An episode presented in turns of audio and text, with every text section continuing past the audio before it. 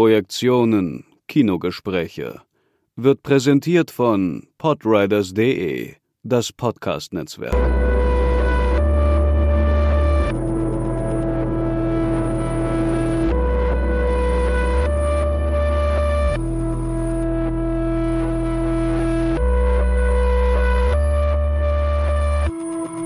Hallo zusammen, hier ist Sebastian.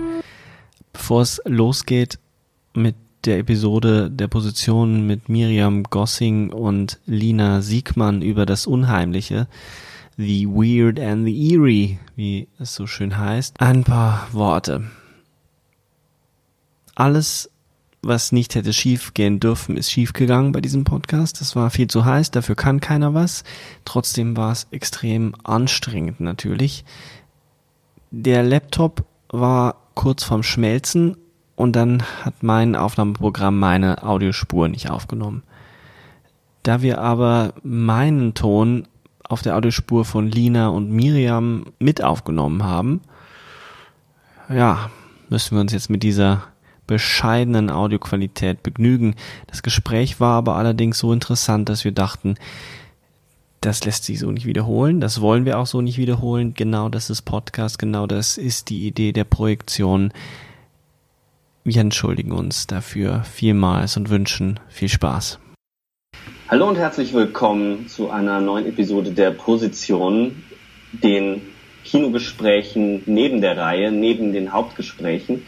Die Idee der Position, äh, das ist glaube ich immer gut am Anfang nochmal zu erwähnen, ist Gespräche anzureichern, wuchern zu lassen und unterschiedliche Stimmen zu Wort kommen zu lassen. Und heute bin ich ganz glücklich darüber, Miriam Gossing und Dina Sigmann begrüßen zu dürfen, die beide zwischen den Kunstgrenzen arbeiten, zwischen bildender Kunst und Film, zwischen Dokumentarfilm und Experimentalfilm und bei denen nämlich auch das Wuchern der Stimmen und der Räume eine ganz große Rolle spielt.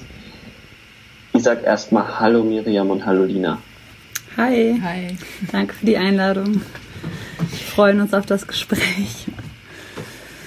Ich freue mich auch total, äh, weil wir ja auch eine persönliche Geschichte haben. Wir kennen uns ja eine Weile, weil ich ähm, bei der Film- und Medienstiftung gearbeitet habe und da bin ich das erste Mal mit euren Filmen in Berührung gekommen, ähm, weil mir ein Professor von euch euren Film Ocean Hill Drive geschickt hat. Das war das erste, was ich von euch gesehen habe. Bevor wir aber da einsteigen, will ich gleich nochmal sagen, ihr beide habt ja gerade eine Ausstellung, eine Einzelausstellung in, in, im NRW-Forum in Düsseldorf. Die läuft seit dem 11. Juli und geht noch bis zum 13. September. Das werden wir am Ende nochmal erwähnen, damit da auch jeder reingeht. Geht ruhig da rein und guckt euch das an. Aber damit euch die Leute kennenlernen, sprechen wir vielleicht erstmal genau über das, was ich da gesehen habe, über eure Kunst und eure Filme. Die sind ja durchaus besonders. Ähm, wenn bevor ich was sage, würde ich mir wünschen, dass ihr, wie würdet ihr denn eure Filme jemand beschreiben, der noch keinen Film von euch gesehen hat?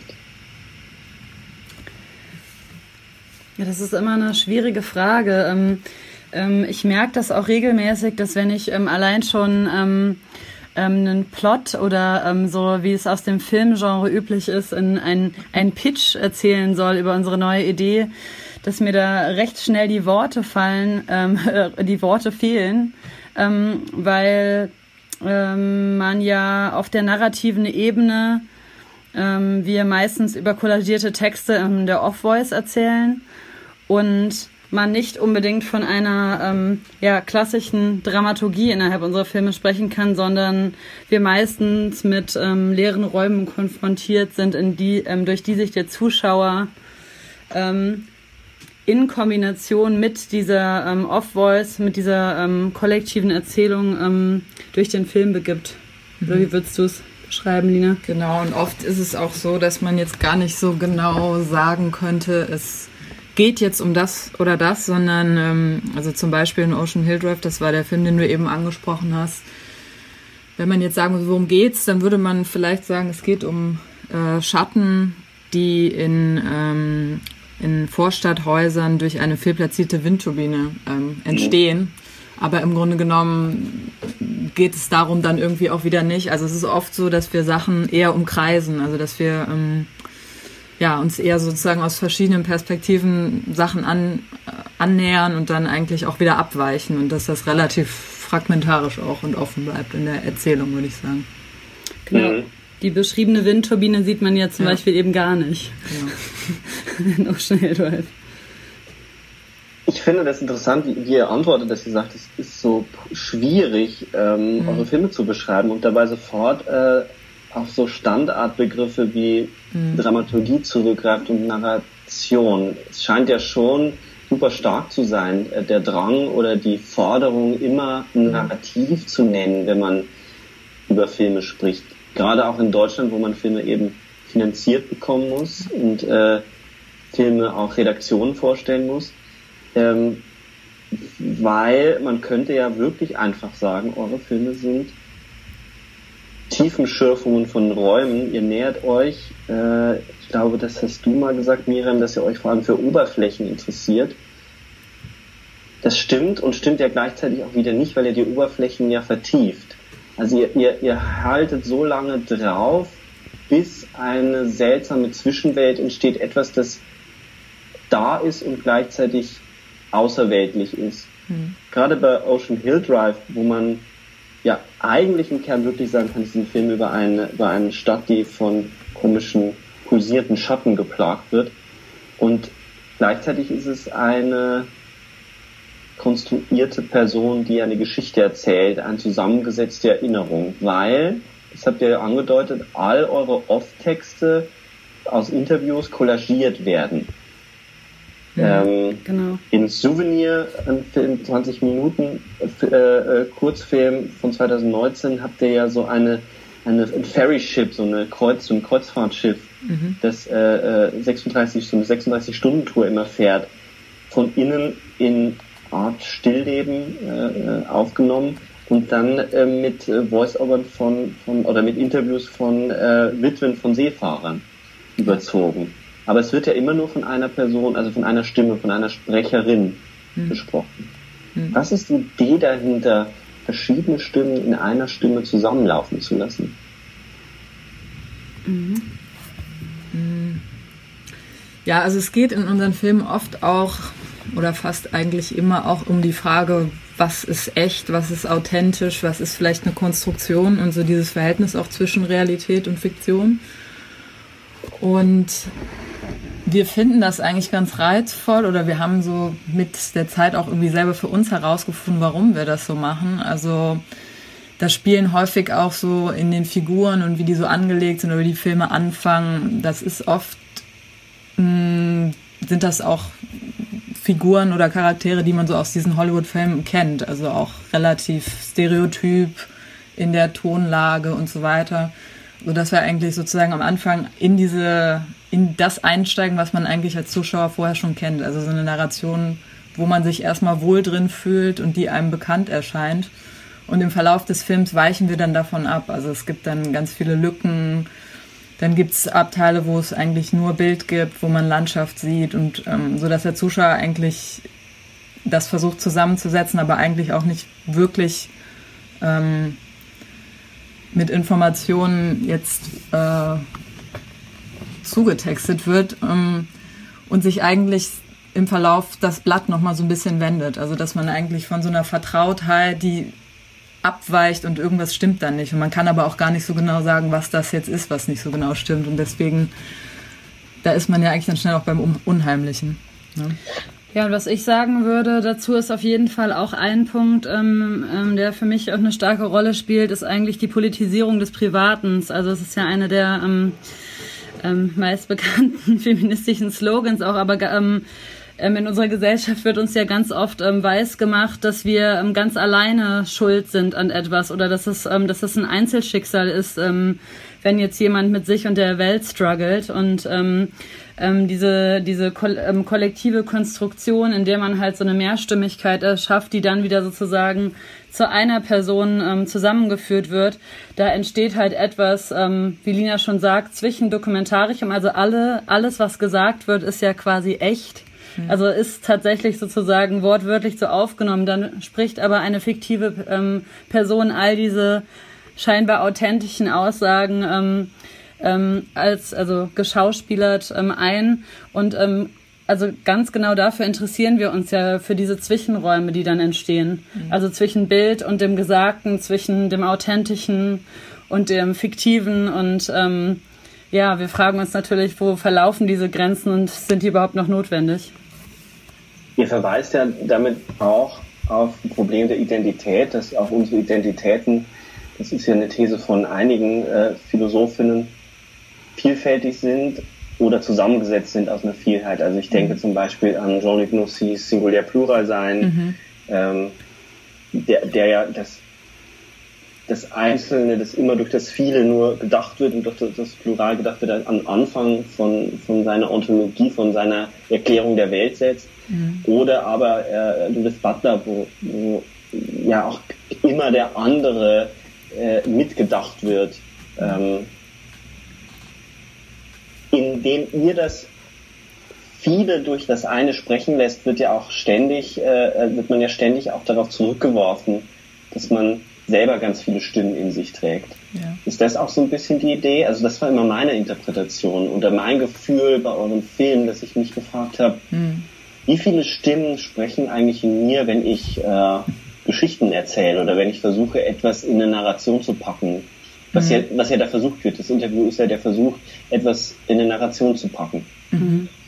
Ja, finde ich total spannend. Also gerade was du sagst, ähm, ähm, ich weiß gar nicht sozusagen, ob man sagen kann, wie du gerade meinst, das ist jetzt die Idee dahinter. Mhm. Erstmal liegt mhm. unseren ähm, ähm, Gefilm ja, also unseren Film insgesamt auch so ein sehr intuitives Moment zugrunde. Aber natürlich, also die Beschäftigung sozusagen mit ähm, mit der Konstruktion des Selbst oder auch mit der, ähm, mit der, ähm, ja, also was, was ja auch tatsächlich gesamtgesellschaftlich so sehr ähm, gepredigt wird, du musst dich einfach nur selber finden und ähm, es gibt da etwas Stetiges, ähm, ähm, das scheinbar irgendwie zu erkunden ist, ähm, dem wollen wir natürlich was entgegensetzen und sind natürlich der Auffassung, dass, ähm, ja, also ähnlich wie du es gerade beschrieben hast oder wie es auch ähm, Judith Butler beschreibt, dass ähm, ja das selbst ähm, ein fluides ist und auch ähm, in einem stetigen Wandel sich befindet und auch wahnsinnig viele Facetten aufweist und dass wir in jedem Moment sozusagen auch ähm, playing a role, also in einer Rolle uns befinden. Und ähm, das heißt sozusagen diese Frage nach dem Authentischen, was ja ganz klassischerweise auch im Dokumentarfilm so ein Habitus ist, hinter die Kulisse schauen wollen, jemand anderen jetzt mal ganz authentisch erwischen bei etwas, was man eigentlich sozusagen sonst so nicht zu sehen kriegt. Mhm. Das erleben wir eigentlich eher als etwas ähm, Brutales. Also so, weil wir gar nicht glauben, dass wenn jemand auf der Bühne steht und performt, das weniger authentisch ist, als ähm, wenn die Person sich jetzt morgens ein Brot schmiert. Mhm. Und das, ähm, ja, das ja, passt ja ganz gut, wenn du sagst, äh, es kommt gar nicht so darauf an, ob man das festnageln kann bei euren Filmen, weil sie intuitiv sind. Mhm. Mir scheint das ja wirklich auch so zu sein, dass ihr mit euren Filmen selber so umgeht, dass ihr sie dreht und guckt, was die mit euch machen. Und genau. dann erst, ja, das ist lustig, ja. äh, erst dann beginnt ihr darüber nachzudenken. Mit welchen Konzepten man die Filme danach nochmal beschießen könnte. Ähm, das passt insofern ganz gut, weil wir das ja heute so ein bisschen machen wollen. Ihr nennt nämlich eure, oder der Titel äh, eurer Solo-Exhibition, eurer Ausstellung im NRW-Forum, äh, trägt ja einen Titel eines äh, Buches von Mark Fisher, der sich ja leider 2017 selbst umgebracht hat. Das ist immer, wenn ich dran denke, werde ich traurig, weil ich den sehr, sehr gerne lese, gelesen ja. habe, aber immer natürlich noch lese. Ähm, und zwar ähm, The Weird and the Eerie. die also The Weird, es ist quasi das, äh, wenn man es übersetzen müsste, das ähm, Verrückte, das Gestörte, das, ähm, das Seltsame, das also irgendwie in diesem semantischen Feld meandert das dann rum. Ähm, und Eerie ist so ein bisschen schwieriger zu übersetzen, weil man es eigentlich mit dem Unheimlichen übersetzen würde. Äh, Mark Fischer aber alles dafür tut, sich genau vom freudschen Unheimlichen erstmal zu distanzieren, zumindest am Anfang seines Textes. Wie, unabhängig davon erstmal, welche Rolle spielt das Unheimliche für euch? Jetzt gar nicht mal so sehr auf eure Filme gedacht, Aber woher kommt das Unheimliche, dass ihr damit auf eure Filme schießt? Und auf eure, natürlich auf eure Fotografien und Installationen mhm. auch, aber ähm, wir bleiben erstmal bei den Filmen. Mhm. Ich würde sagen, das schießt eher auf uns. Umgekehrt. Ähm. ja. Also, also dieses Verrücken, also ich, Lina und ich ähm, haben ja so eine, so eine, so eine ähm, gemeinsam verbrachte ähm, ähm, deutsche Dorfjugend ähm, am Rande des Waldes, in dem ähm, Antichrist gedreht wurde. Also so sind wir ja ähm, quasi sozialisiert worden und ähm, sind dann ähm, genau erst später mit 20 nach Köln gezogen und ähm, dieses Gefühl von einer eigentlich sehr schön anzuschauenden Fassade oder perfekten Oberflächen, ähm, ähm, Gleichheit, den ähm, ähm, fein gezogenen Gärtenlinien und ähm, ähm, die, die, die waren sozusagen immer sozusagen Teil unseres visuellen Kosmos. Also, also einfach diese, die Art und Weise, wie ähm, äh, man sich nach außen darstellt und eben das sozusagen in einem starken Kontrast ähm, ähm, zu den inneren Realitäten ähm, der Menschen, die ähm, sich ähm, mhm. am Rand ähm, befinden. Und ich glaube, das hat viel damit zu tun, dass wir immer schon sozusagen selber ja stark mit diesem Gefühl des Unheimlichen konfrontiert waren auf unterschiedlichen Ebenen. Also das, das, das Unheimliche als etwas, was einem eigentlich wahnsinnig vertraut vorkommt und darin sozusagen ein, ein Moment des Verrückens geschieht und eben nicht sozusagen der große Schockmoment. Ähm, und man sieht jetzt, das ist das Grauen, wie man es vielleicht jetzt aus dem klassischen Horrorfilm kennen würde, wo man dann den Mörder ins Gesicht blickt, sondern eigentlich wie, ähm, wie ähm, es bei Freud beschrieben wird, das ähm, Unheimliche im Heim. Das ist etwas sozusagen, was, ähm, mhm. was uns da stark fasziniert hat. Auch der Kosmos des Hauses. Ähm, mhm. ähm, ja, die Architektur, das spielt immer noch eine große Rolle, würde ich sagen. Mhm. Wie würdest du es beschreiben, Lina? Ja, und es ist auch etwas, was sich sozusagen so diesen alltäglichen Konstruktionen irgendwie entzieht oder was, was irgendwie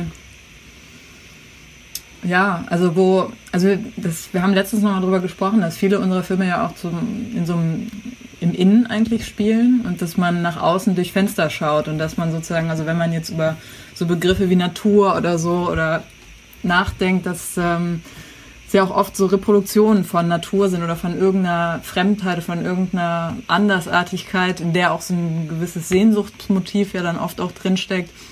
Aber das Ganze halt in so einer domestizierten Form oder in so einer überschaubaren, greifbaren Dimension, die irgendwie einem so ein bisschen auch das Gefühl von Kontrolle ja vermitteln soll. Mhm. Und ich glaube, das Unheimliche ist so ein Moment von Kontrollverlust eigentlich, den wir eigentlich ganz spannend finden. Also mm, einfach sozusagen ein Gefühl, was man nicht greifen kann, was dadurch ja auch eine große Faszination oder auch eine Macht irgendwie hat. Ich würde gerne noch eins hinzufügen und noch eine, eine Variante oder eine Drehung äh, hinzuschicken. Also auf der einen Seite, Miriam schon gesagt, spielt das Freudsche, das auch Mark Fischer nicht äh, ganz von sich weisen kann, eine große Rolle, dass etwas, was uns heimlich ist, also vertraut, ganz leicht verschoben ist und uns deswegen irritiert. Mhm. Und uns dann ein seltsames Gefühl gibt, das wenig, weniger mit, mit Horror erstmal zu tun hat, sondern mit einer, einer Irritation, so einem leichten Schauer. Mark Fischer schreibt aber an einer Stelle, und das fand ich irgendwie interessant, weil das so wirklich so perfekt ähm, eure Filme nochmal mit der Oberfläche, die, diese, diese Äußerung von dir hat mich nicht losgelassen, als ich drüber nachgedacht habe. Er schreibt an einer Stelle an der Einleitung, dass äh, diese beiden Begriffe, the eerie and the weird, um, they allow us to see the inside from the perspective of the outside. Und weniger später schreibt er darüber, dass es nicht nur darum geht, was ähm, quasi in dieser Verschiebung vom Heimlichen, vom Vertrauten zum Unvertrauten, vom Heimlichen zum Unheimlichen aufscheint, sondern was darüber hinausgeht. Und er benutzt ein ganz interessantes Beispiel. Er spricht von kapitalistischen System, von der Struktur des Kapitalismus als the most eerie system, das nämlich hinter der Oberfläche eigentlich eine Leere hat und man sich wundert, wie es trotzdem so wirksam sein kann. Mhm. Und wenn ich an vor allem an Souvenir denke, dann liegt das irgendwie, also dann passt das so gut, weil ihr ja dort auch auf eine seltsame Konstruktion aufmerksam werdet, ein Schiff, das wie aus der Zeit gefallen ist, das äh, mehrere, in, in dem sich mehrere Zeiten durchkreuzen. Das ist ja komisch zusammengesetzt, sieht total großartig aus und trotzdem hat es was Seltsames, was Weirdes und eine Leere, Fragezeichen, ist das etwas, was man dann auffindet, wenn man, wenn man diese Oberfläche lang genug mit Filmmaterial unter Beschuss nimmt? Mm. Also nicht eine Lehre, die enttäuscht, sondern dass man, das so, auch so ein faszinierendes Moment, dass das Ganze eigentlich von nichts zusammengehalten wird und trotzdem zusammenhält. Mhm. Das sich nicht zu Hause fühlen in der Welt hatten wir heute, da muss ich dran denken. Mhm.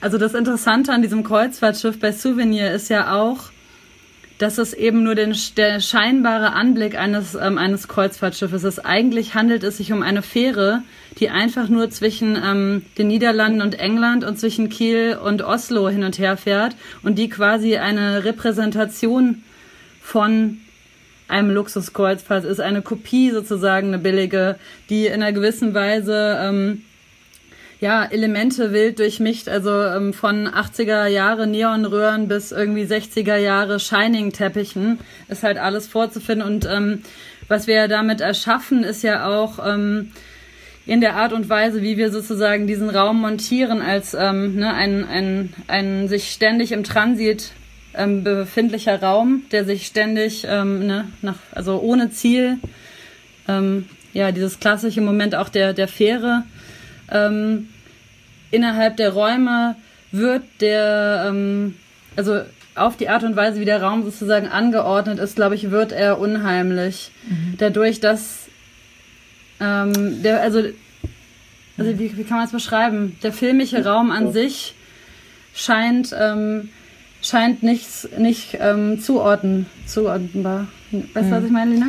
Ich glaube schon, ja. Also ähm, Lehre, weiß ich, würde ich jetzt vielleicht, vielleicht eher so eine Art von, also dieses ganze Schiff ist ja absolut darauf äh, gebaut, bestimmte Sehnsüchte irgendwie ähm, zu befriedigen. Und ich glaube, in dem Moment, wo man dann da ist und wo man dann ähm, ja mit diesen ähm, barocken Bildern konfrontiert ist, ähm, mit dieser ganzen Musical-Inszenierung oder so, erhofft man sich ja sozusagen die äh, Einlösung eines bestimmten Gefühls, was sich aber vielleicht dann doch nicht so richtig einlöst. Und das ist so, glaube ich, so ein bisschen dieses, dieser Moment von Enttäuschung oder so. Aber gleichzeitig würde ich das auch vielleicht gar nicht so werten, weil das tatsächlich, es hat ja auch, also für uns als Filmemacher ist ja gerade das so ein bisschen interessant. Also auch so dieses, dieser Kippmoment, ne? Also so diese B-Musical-artigen Darstellungen, die haben ja auch gerade dadurch, dass es eben so ein bisschen an dem vorbeischlittert, was es, worauf es eigentlich abzielt, dadurch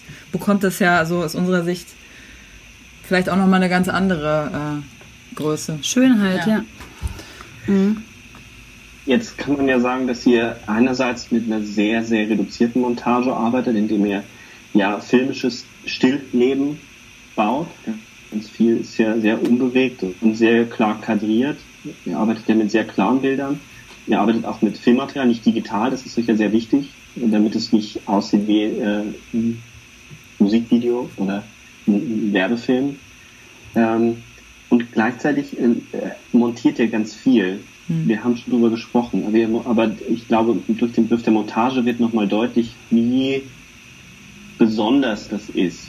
Auch vor allem in der deutschen Experimentalfilmlandschaft und der Dokumentarfilmlandschaft. Äh, weil ich ja dazu neigen würde, euch ja auch wirklich zum Dokumentarfilm ähm, zuzuordnen mhm. weil ich diese Authentizität auch nicht glaube. Ich, ich finde die Idee eines fiktiven Dokumentarfilms, der äh, etwas konstruiert, aber dieses Konstruierte dann dokumentiert und guckt, welche Effekte das hat für mhm. unsere Gegenwart, genauso dokumentarisch wie mhm. Genauso oder genauso wenig dokumentarisch wie die Kamera irgendwo aufstellen und scheinbar echte Protagonisten zu filmen. Und das ist ja auch, was ihr offenlegt. Aber die Montage bei euch liegt ja vor allem, indem ihr diese Bilder montiert mit dieser äh, Vielheit, die durch eine Stimme hindurch gesprochen wird. Mhm. Die sich aber interessanterweise eben dann, wie bei der Montage ja üblich, verbindet, sodass man manchmal das Gefühl hat, wenn man so, wir finden auch was Meditatives haben, dass gar keine Stimme mehr spricht, also keine, natürlich eine Stimme, aber kein Mensch, keine Person, sondern mhm. die Räume selber anfangen zu sprechen. Mhm. Und das bekommt dann etwas Geisterhaftes. Ich würde nämlich Mark Fischers Eerie mit gespenstisch übersetzen und weniger auf Freud gehen, mhm. sondern etwas, was da war, und insofern dann auch auf ein späteres Buch von Mark Fischer, nämlich, äh, also ein spätes Konzept, was er aufgab von Derrida, Hauntology, äh, mhm. zurückgeht, dass da etwas ist, was immer noch uneingelöste Potenziale hat. Also etwas, was in der Vergangenheit vergangen ist, aber immer noch eine virtuelle Zukunft besitzt. Und plötzlich beginnen bei euren Filmen die Räume zu sprechen. Ganz viele Stimmen vereint in einer Stimme. Könnt ihr damit was anfangen mit der Beschreibung? Wenn wir schon dabei sind, eure Filme mhm. zu beschießen mit Konzepten.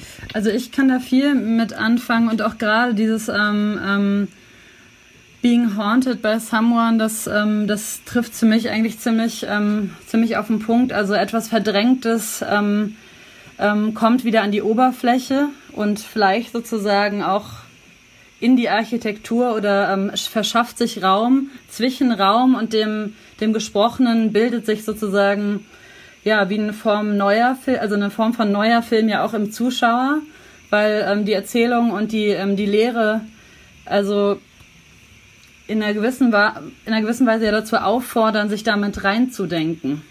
Also da, da ist, ist immer auch dieser Platz mitgedacht. Die Erzählung ist immer lose es ähm, sind Bruchstücke sozusagen. Also da ist eigentlich auch auch eben ja vielleicht dieses Moment der Lehre dann doch ähm, ähm, eingeschrieben, um ähm, auch eine Form von ähm, ähm, Teilhabe irgendwie mhm.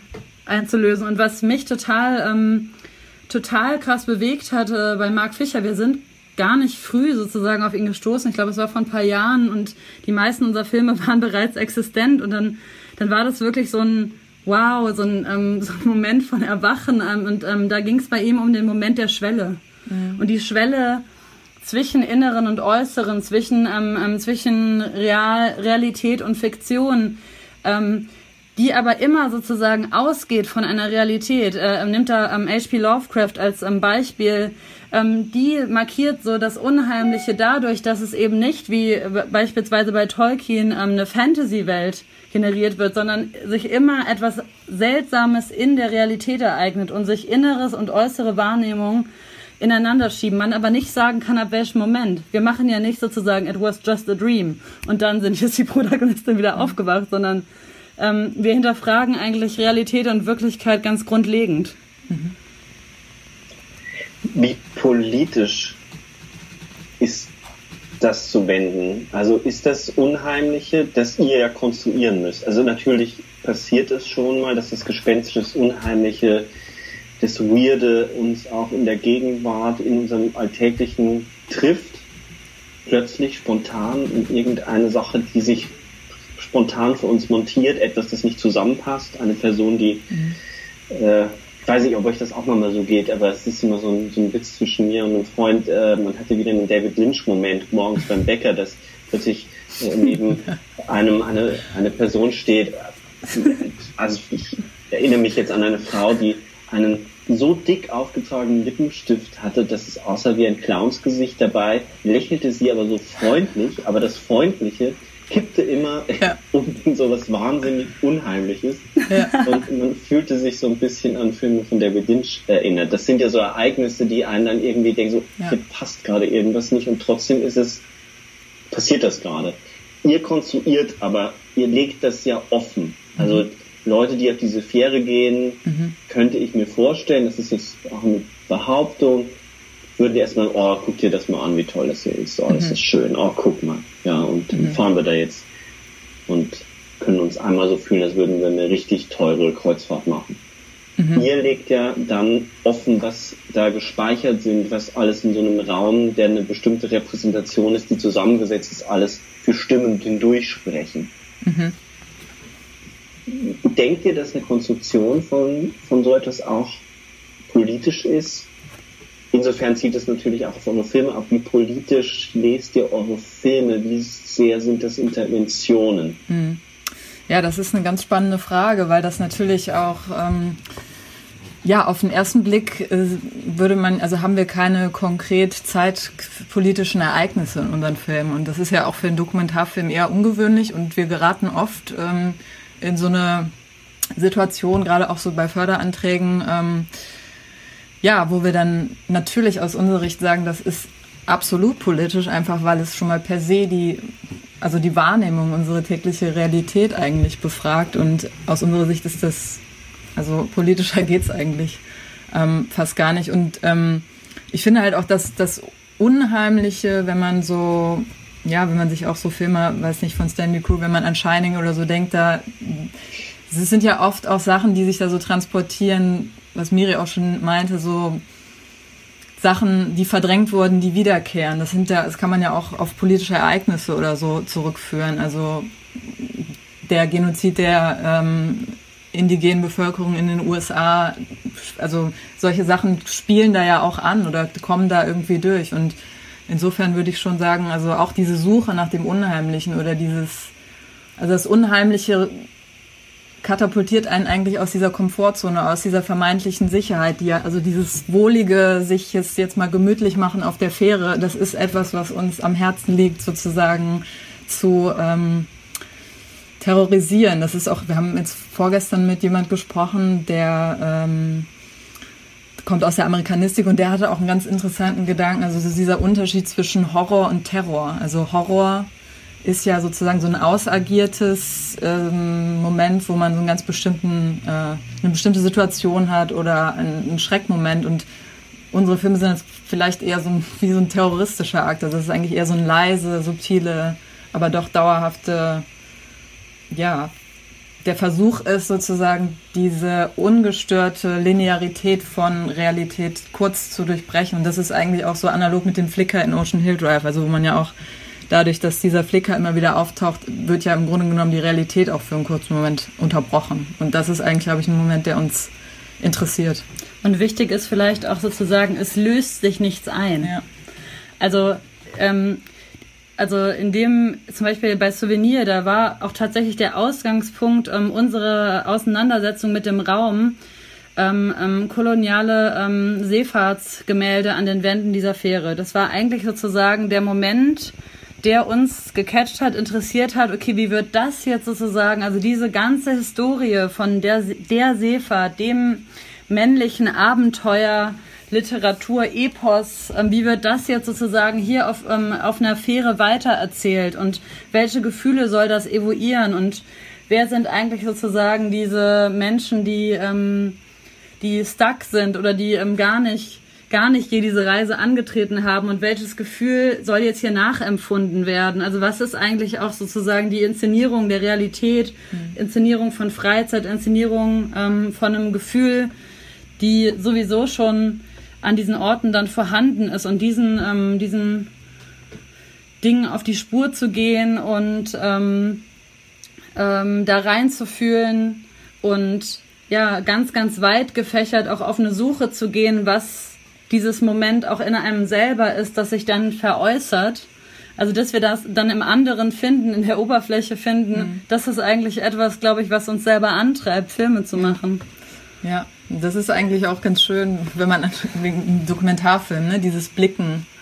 Also wer blickt da auf wen? Und wir versuchen eigentlich, und deswegen ist es auch oft schwierig, gerade im Vorfeld sozusagen zu, ähm, zu beschreiben, worum geht's in den Filmen, ne, wenn man die jetzt so pitchen müsste. Das ist eigentlich so, wir haben da eine, ein Gefühl, so eine vage Idee und dann gehen wir eigentlich hin und das Ganze entwickelt sich. Und wir machen uns eigentlich in dem Moment, wo wir an diesen Orten sind und wir verbringen schon meistens viel Zeit dann auch mit den Menschen oder an den Orten. Also wir, wir mh, mm, verbinden uns damit in irgendeiner Art und Weise und spüren dann sozusagen nach, was das ist. Also es ist immer auch so ein Dialog zwischen dem, was man so sucht, was man findet und wie man es dann nachher nochmal anders auch zusammensetzt. Und deswegen, ja, würde ich halt schon sagen, dass es eher auch so eine Suchbewegung ist. Ja. Mir scheint es ja ganz treffend zu sein, zu sagen, ihr blickt, um das Zurückblicken zu erblicken. also ihr, ihr schaut so lange auf die Oberfläche, bis sie sich öffnet und zurückblickt in einer ganz, ganz äh, vielfältigen, diversen Art und Weise. Es ist auch ganz witzig, weil ich nämlich bei ähm, Souvenir auch an Shining denken musste, mhm. weil du Shining gerade erwähnt hast und das äh, diese Art von Unheimlichkeit, die Kubrick in diesem Film entfaltet, habe ich auch bei eurem Film gehabt. Also das in der Rezeption ganz häufig auf Horror, Horrorfilmen oder auf dokumentarischen Horrorfilmen aufgehoben wird, glaube ich, kommt nicht von ungefähr. Spannend aber ähm, in Bezug auf die Frage nach dem Politischen ist diese, das hast du gerade gesagt, Lina, die Auflösung des Temporalen oder des Zeitlichen, also mhm. der Kausalität. Ja. Also eure Filme sind ja sprengen sich ja heraus, fast so äh, wie Benjamin in seinen ähm, historischen Thesen, äh, seinen geschichtsphilosophischen Thesen macht, dass äh, der Revolutionär muss einen Moment in der Geschichte da andocken und ihn herausspringen aus der bisherigen Erzählung und aus der kausalen Geschichte. Mhm. Gerade in dem Bezug auf die kolonialen Bilder was da aufgespeichert ist, was da für unrealisierte Geschichten sind, diese Dynamiken aufzugreifen, aufzunehmen, diese Stimmen wieder zum Sprechen zu bringen, durch die anderen Stimmen hindurch. Es ist ja nicht so, als würde dort immer explizit darauf Bezug genommen, aber es schwingt ständig mit in diesen Echokammern, die er durch diese Montage aufbaut. Und ist das nicht etwas, um vom Film mal wegzukommen, etwas, was derzeit massivst politisch ist, wenn wir diese stillgestellte Zeit betrachten, in der wir stehen. Diese Wut, die sich entfaltet, über die man jetzt sehr unterschiedlich diskutieren kann und auch über Identity Politics und äh, diese Geschichten kann man ja theoretisch auch von sehr unterschiedlichen Positionen drauf blicken. Mhm. Darüber will ich jetzt gar nicht sprechen, aber diese Wut, die dort zum Ausdruck kommt, mhm. die nachvollziehbar ist für ganz viele von uns, diese Wut äh, von ähm, Black Lives Matters, aber auch diese Wut von, von Friday for Futures, vor Leuten, die irgendwie die Furcht haben, dass uns der Planet unterm Arsch äh, zusammenbricht. Und es interessiert keinen, weil alles irgendwie in so einer bewegten Stillstand weitergeht. Ist dann das Unheimliche nicht so ein Moment des Verrückens, dass wieder eine neue Zeitlichkeit überhaupt aufgebrochen wird? Also wäre es eine Möglichkeit, dort mehr und mehr und mehr Narrative zu stricken, die diese stillgestellte Gegenwart unheimlich werden lassen müssten?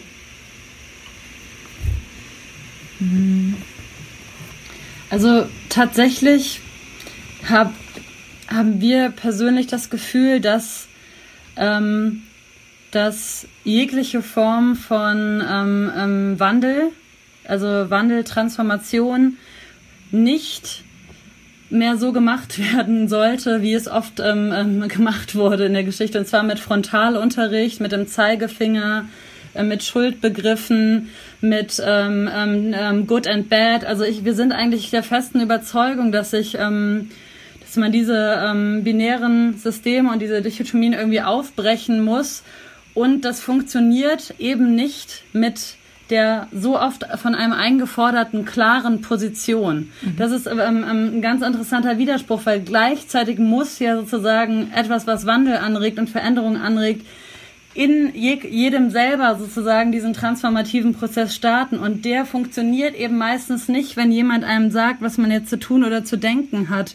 Und unsere Filme wollen eigentlich versuchen, zum Denken anzuregen und mit auf die Suche zu gehen, aber keine Antwort selber geben und nicht sagen so, ähm, ähm, ähm, also heiraten ist scheiße, guck dir mal die Hochzeitskapellen an.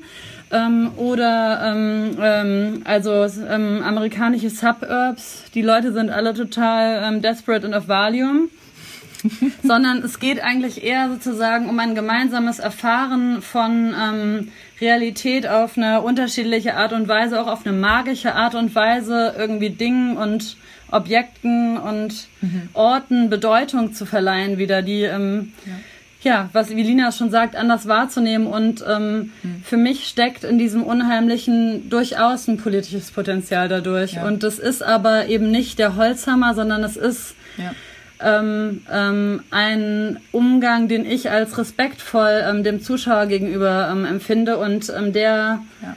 eigentlich eine Einladung ist, die du auch genauso gut verweigern kannst. Aber es ist halt nicht ähm, die, weiß ich nicht. Mhm die Tür von Kopf geknallt oder Ja, und ich glaube auch, was ein ganz wichtiger Moment ja. ist, ist dieser Moment des Ausgesetztseins. Also, dass ja. man eigentlich auch nicht immer sofort sozusagen eine äh, Reaktion oder eine Handlung oder so, einfach dieser Moment von sich selber jetzt einfach mal diesen unheimlichen, ungreifbaren aussetzen und gucken, was dann eigentlich so passiert oder wie man die ganzen Ereignisse vielleicht nochmal anders irgendwie deuten kann und sich, also vielleicht eine komplett andere also vielleicht auch eine komplett andere Welt sich daraus entwickeln kann. Und diese Narration, die wir haben, wo, wo es jetzt, also Black Lives Matter und also was du eben angesprochen hast in, in Souvenir, diese kolonialen Erzählungen, die sind ja sowas von durchgehend aus einer einzigen Perspektive. Und insofern finde ich das schon als äußerst fruchtbar, dass das Unheimliche ähm, einfach so diese Gradlinigkeit und diese, diese Klarheit und diese äh, lückenlose Erzählung, die ja ganz, ganz viel sozusagen, also außen vor lässt und diese ganz vielen multiplen Dinge, die sich äh, permanent unsichtbar abspielen, außen vor lässt. Und insofern würde ich schon sagen, dass das eine politische, ein politisches Potenzial hat auch. Ja. Es ist halt jenseits von Kritik, es ist ja. eher ein Wunsch nach Utopie. Ja. Also das, was ihr sagt, löst ganz viel mehr aus, weil darüber denke ich einerseits selber ganz viel nach. Also ähm, was ist eine Kritik jenseits von Kritik? Nicht mehr zu bewerten. Es ist ganz schwer, aus dem Bewerten herauszukommen, aus der, also auch in der Filmkritik, aus der klassischen Bewertung. Mhm. Ähm, da ich aber ja wahnsinnig viel von Deleuze komme, den, den es ja mehr um die Effekte von Dingen geht und um Gegenverwirklichung, was ja ein wunderschöner Begriff ist. Also, dass mhm. man sich nicht so sehr darauf aufhängt, war das jetzt falsch, was eine Person gemacht hat, oder was bedeutet das jetzt im Sinne von, können wir es festnageln, ja. sondern eher es in der den Effekt in der Kraft, die so ein Momentum hat, als aufzunehmen und es zu seinem eigenen zu machen, es umzuwandeln. Mhm. Also auch Dinge, die erstmal negativ erscheinen, beispielsweise dann progressiv links umzudeuten. Mhm. Und da denke ich auch ganz viel drüber nach und finde das total inspirierend und denke gerade, ähm, das ist jetzt ein bisschen aus der Hüfte geschossen, aber das ist ja das Schöne an diesen Gesprächen, mir kam sogar der Gedanke, dass die Art und Weise, wie unsere Medien, also der Journalismus, unsere Presse, mhm. äh, und damit will ich jetzt nicht auf Lügenpresse hinaus, sondern etwas ganz anderes, wie sie einen bestimmten Diskurs konstruiert, der eine Kausalität immer im Hintergrund laufen. Ja.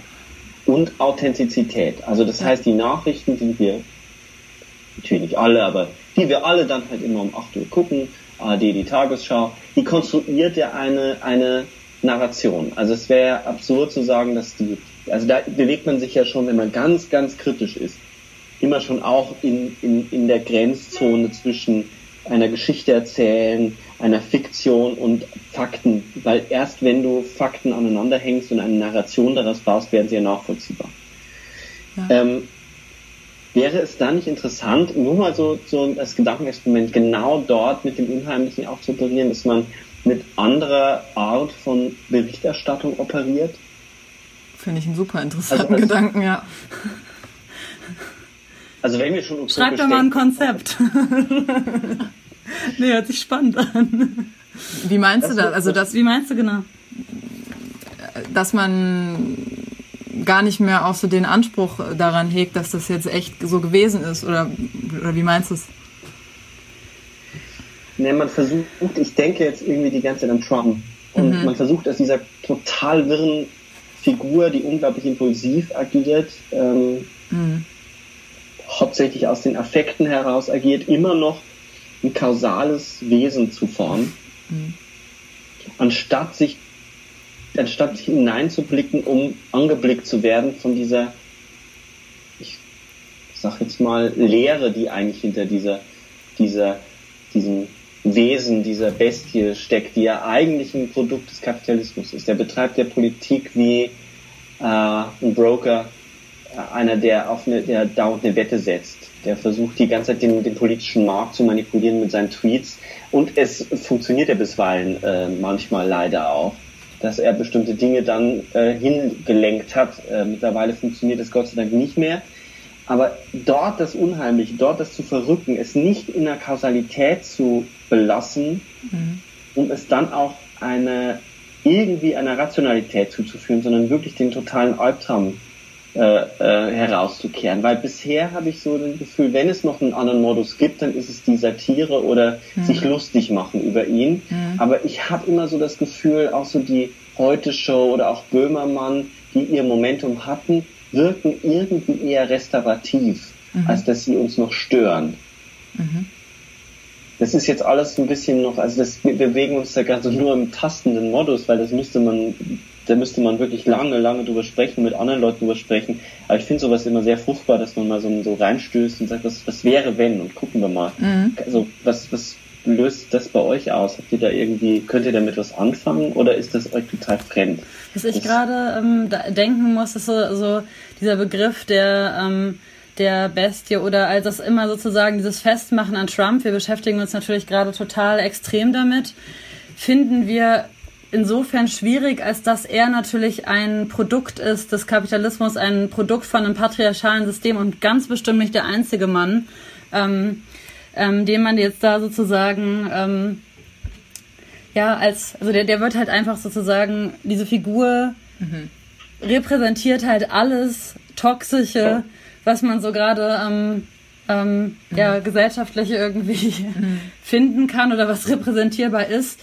Ähm, wir haben uns tatsächlich damit auch beschäftigt in unserer neuen Arbeit. Wir hatten ähm, es, es, in unserer neuen Arbeit ähm, hatten wir so ähm, ähm, so eine Situation, in der unsere ähm, Meerjungfrauen Aktivistinnen eine ähm, wachsende Figur, die den Anschein ähm, von Trump hat, zu, ähm, zerschmelzen lassen und der Wachs das Gesicht des, ähm, des, des Wachskorpus fällt so ganz langsam in sich ähm, ein. Es könnte fast Tränen sein, es könnte ein Weinen mhm. sein. Es hat etwas ganz ähm, Okkultes in dem Moment. Es ist keine Explosion, kein Gewaltakt, sondern mhm. ähm, ähm, ein Zerfließen dieses Bildes. Und ähm, das hat mich sehr, sehr berührt. Das ist etwas, was wir auf jeden Fall ähm, ähm, gerne filmen wollen, was mich irgendwie nicht mehr loslässt. Diese, diese, diese ähm, ja gleichzeitige auch Trauer, die das beinhaltet. Also ich kann es mhm, gar nicht richtig so beschreiben, aber auch, ja. aber auch etwas, ähm, ähm, ähm, aber auch eine Form von von Zerstörung und ähm, ähm, was mich am allermeisten gruselt, ist natürlich das drüber, über, drüber nachdenken, wenn wir Trump noch weiter als menschlich begreifen, wo ist denn Trump in dir?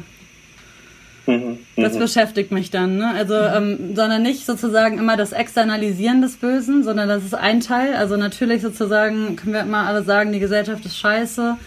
Und ähm, aber auch diese dieses Moment von ähm, die Gesellschaft ist ähm, also ne also die die die Politik und ähm, die also wir sind sozusagen ähm, ähm, in einer gewissen Weise Opfer dieser Gesellschaft oder ähm, ja, erleben uns selber sozusagen ganz oft in Ohnmacht ähm, Position gegenüber ähm, den Verhältnissen, aber eben auch dieses transformative Moment von ähm, ähm, Überwindung, um in eine Form von Empowerment zu kommen, in eine Form von proaktivem Handeln zu kommen, in der man ähm, ähm, genau diesen Prozessen einfach ja, ins Gesicht blickt.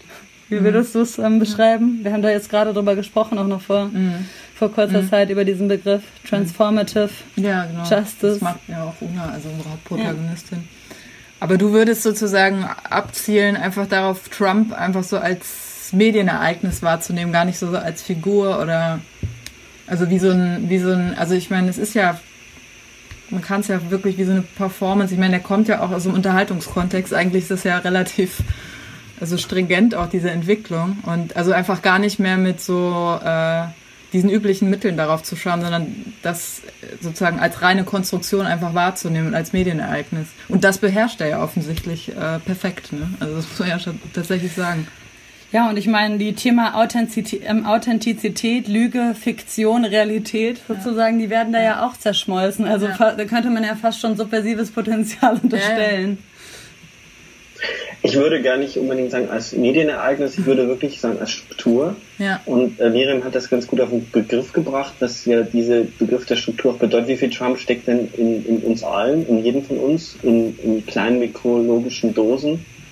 Ähm, weil das ja die strengste Auslegung dessen, was ja immer herumgeistert ist, struktureller Rassismus, struktureller Genau. Kapitalismus, weil das Ja. ja.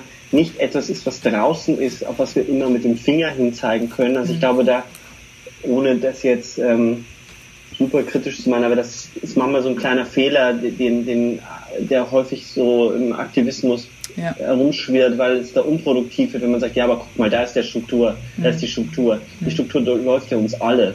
Also wir haben wahrscheinlich am Tag mehr rassistische Gedanken, die, die sich durch uns hindurchdenken, als wir es merken.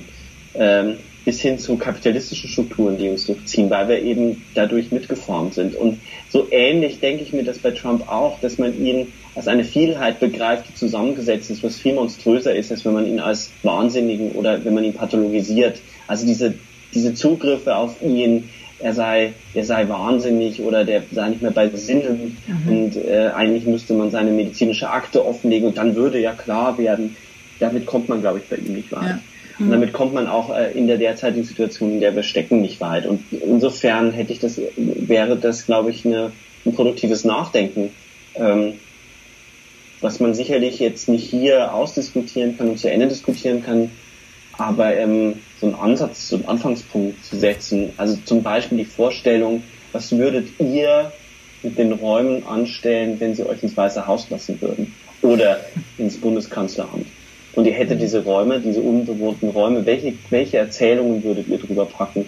Welche Vielheiten würden da zum Vorschein kommen? Das sind so Dinge, die mich irgendwie bewegt haben in der Vorbereitung auf dieses Gespräch. Ähm, vielleicht ähm, lassen wir das auch mal so stehen und fügen es selber nicht zusammen, sondern geben das nach draußen, so einen Gedankenimpuls. Ähm, jeder ist ja eingeladen mitzudenken und auch Feedback zu geben und ähm, wir können ja jederzeit auch das Gespräch fortsetzen. Das ist ja die Idee eines Podcasts, dass es nicht einfach ein einziges Feature ist und ihr werdet gefeatured und dann ist es aber auch, dann verschwindet man wieder, sondern dass Gespräche immer wieder auch auftauchen, neu angesetzt werden können oder sich eben auch Gäste wiederholen, weil warum sollte man das nicht einfach weiterführen und wieder machen in drei Monaten, in vier Monaten, in zwei Jahren? Wenn euer Film über die Meerjungfrauen erscheint, das äh, will ich noch ganz kurz erzählen, weil ähm, wir haben über den Film nicht geredet und einige werden sich vielleicht da draußen jetzt fragen, hä, Meerjungfrauenaktivistinnen? Ja, die gibt es. Könnt ihr das ganz kurz erzählen, was das ist? Ähm, ja, auch da no quick answer. Keine, ähm, ähm, kein schneller Pitch bereit, aber wir ähm, haben uns, ähm, ähm, wir sind über die Recherche anhand des Mythos der Sirene, der Figur der Sirene, erstmal der mythologischen Figur der Meerjungfrau in der Literatur- und Kulturgeschichte an unterschiedliche Orte in den Vereinigten Staaten gereist, ähm, in, ja, mehrere Monate in den letzten Jahren immer wieder und ähm, haben ähm, uns angeschaut, inwiefern diese modernen Meerjungfrauen ähm, das sind halt meistens, also sehr unterschiedliche Menschen, aber ähm, oft Menschen, die eigentlich das Meerjungfrauensein als ihre Identität claimen und verkörpern, ähm, die in dem Meerjungfrauen-Sirenensein ein ähm, politisches, transformatives Potenzial erleben. Ähm, das kann man aus den, ja, aus den unterschiedlichen Strömen von Gender Disabled Studies bis ähm, ja, ähm, antirassistischen ähm, ähm, Ideen sozusagen begründen. Das ist auch einer der Blicke, auf den, also durch den wir, glaube ich, ähm, diese tiefe Faszination für dieses Thema gewinnen konnten, weil es halt eben auch ein, eine Figur ist, die auch im feministischen Diskurs ähm, eine Rolle gespielt hat und ähm, immer wieder aufkam und jetzt halt gerade auch einen wahnsinnigen Hype erfährt. Und wir haben halt ähm, innerhalb dieser Recherche eine Gruppe von, ähm, von ähm, Merfolk äh, Meeresvolk ähm, zu Deutsch und gegendert ähm, getroffen ähm, im Portland und ähm, an die, diese Menschen ähm, ähm, beziehungsweise ähm, Meerwesen, Meerwesen äh, haben uns nicht mehr losgelassen, weil die ähm, ähm, mit die, durch diese Figur die für sie eine, ähm, eine, eine, eine neue Form von ähm, Existenz kreiert. Also es, ähm, der Film bewegt sich auch zwischen Dokumentarfilm und Science Fiction. Ähm, entwickeln sie ähm, ja, unterschiedliche politische Agenden, die sie anhand sozusagen dieser Figur ausagieren. Mhm. Kann man das so beschreiben oder würdest du da noch irgendwas hinzufügen? Genau, und es sind halt so ganz unterschiedliche Hintergründe, die die Leute haben, aber es geht eigentlich im Grunde genommen um so eine Art von, ähm, ja, also dass eigentlich sozusagen solche Kategorien in dem Moment irgendwie, also man erschafft quasi eine alternative Realität, die ähm, eben genau solche mm, Begriffe so, so ein bisschen, ähm, ja, also dagegen geht. Also eigentlich eine, ein utopischer Gedanke der da. Ja. Eine Figur zwischen ja. Äh, Mensch, Natur und Maschine. Der Be also, Begriff Prothese spielt da auch eine große Rolle oder ähm, der, ähm, der Cy ähm, ähm die Cyborg Mermaid, also auch sozusagen das ähm, ähm, nicht lineare Denken. Also es, es geht in einer gewissen Weise auch da um die Fragestellung, ob ähm, ähm, eine fiktive Figur ähm, existi ähm, existieren kann.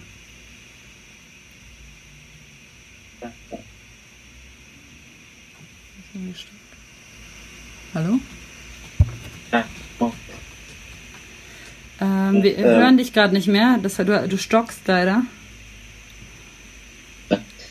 Gute Internetverbindung hat versagt in dem Moment, wo ich von Cyborgs und Netzwerken angefangen habe zu sprechen. Hallo?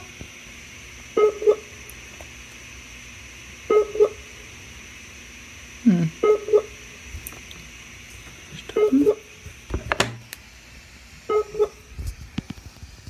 einmal, es war gar keine Frage, sondern es war eher der Versuch, das ein bisschen nochmal verständlich zu machen, um was der Film am Ende geht, damit sich die Zuhörerinnen da draußen was vorstellen können. Man könnte es ja so ein bisschen umschreiben, auch wenn es es nicht ganz trifft, als eine Art sehr politisches Cosplay, als eine, das ist der Versuch von Menschen, sich durch eine, in eine Meerjungfrau hinein zu fantasieren, um eine Utopie zu verwirklichen. Ist das so?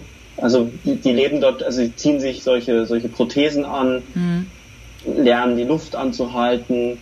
Es hat was total Träumerisches und auch überhaupt nichts von Ariel die Meerjungfrau, wenn jetzt dort einige äh, sofort an Ariel die Meerjungfrau denken müssen, sondern das Verspieltes, was Romantisches und manchmal auch in der Tat etwas Weirdes und etwas Unheimliches. Mhm. Könnte man das so zusammenfassen? Ja, das, ähm, das Thema mit dem Cosplay, davon ähm, versuchen wir das eigentlich meistens eher abzugrenzen. Okay. Ähm, weil es sich ganz ähm, eindringlich ähm, von Cosplay unterscheidet, ähm, da mhm. diese Personen ja ihre Identität als Meerjungfrau oder Mer-Person claimen. Also manche sind jetzt auch sozusagen in ihrem Gender da nicht ähm, binär verortet. Und ähm, man könnte vielleicht sagen, dass es ähm, ein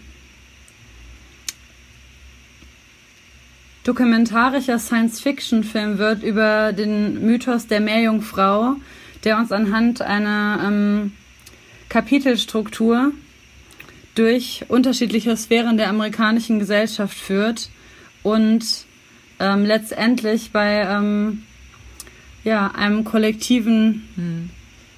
ja, bei einer kollektiven ja. Gruppe ähm, ankommt, ähm, die ja versuchen wollen und auf bestimmte Art und Weisen auch das bereits Leben ähm, ähm, mhm. ja eine neue Gesellschaft zu denken oder zu entwerfen so im Kleinen wie im Großen. Ja, und. Auf ähm, persönlicher wie ähm, politischer Ebene.